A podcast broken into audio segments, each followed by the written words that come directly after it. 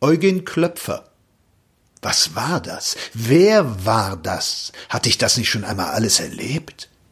Neulich saß ich neben Siegfried Jakobson, bescheiden und artig auf meinem Klappsesselchen, und geduldig ließen wir eine Komödie an uns vorüberwälzen. Sie hatte viele Akte und war immer noch nicht zu Ende.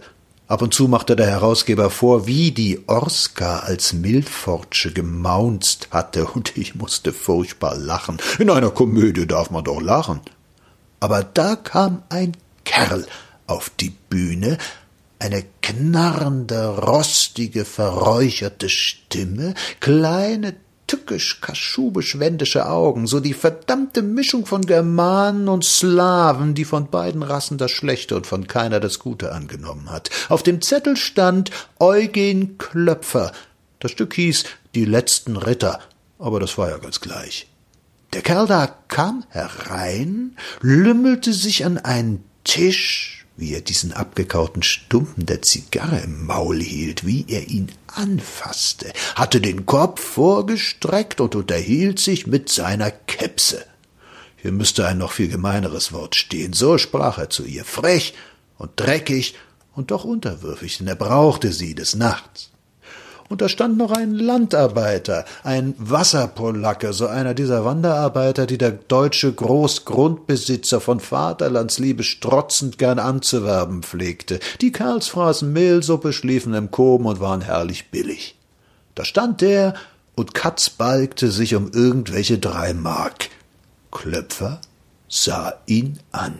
Ach, wie sah er ihn an, wie die Katze die Maus, wie ein hungriges Raubtier einen Menschen, und knarrte und spuckte und hielt an sich geballt und wütend, weil er den da nicht schlagen durfte. Das hatte schon einmal fünfhundert Mark gekostet. Verdammte Rechtsprechung. Na, warte. Hast du die drei Mark nicht bei dir, mein Sohn? Was kochte nicht alles in dieser Stimme, ein Meer von Gemeinheit. Nein, sagte er, er hätte sie nicht. Hast du vielleicht im Stiefel? Zeig mal her.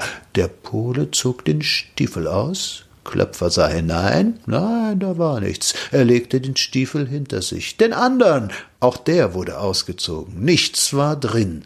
Klöpfers Augen funkelten und wurden auf einmal ganz groß. Nu kannst du gehen, mein Sohn, sagte die satte, knarrende Stimme. Seine Stiefel wollte der wieder haben. Seine Stiefel? Triumph, Sieg, Viktoria, er könne ihn ja verklagen, ihn, den Agronomen Petermann, raus! Und der Pole flog raus. Was war das? Wo hatte ich das schon einmal gesehen, gehört, geschmeckt, miterlebt?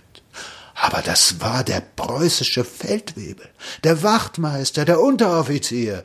Das war er, der geduckte, tretende Kerl, dieser rohe Bauernknecht, der zum Mistfahren zu dumm und zu faul kapituliert hatte und nun Menschen unterdrückte, bis ihm das Blut aus den Fingernägeln spritzte. Das war er, das war er in Reinkultur.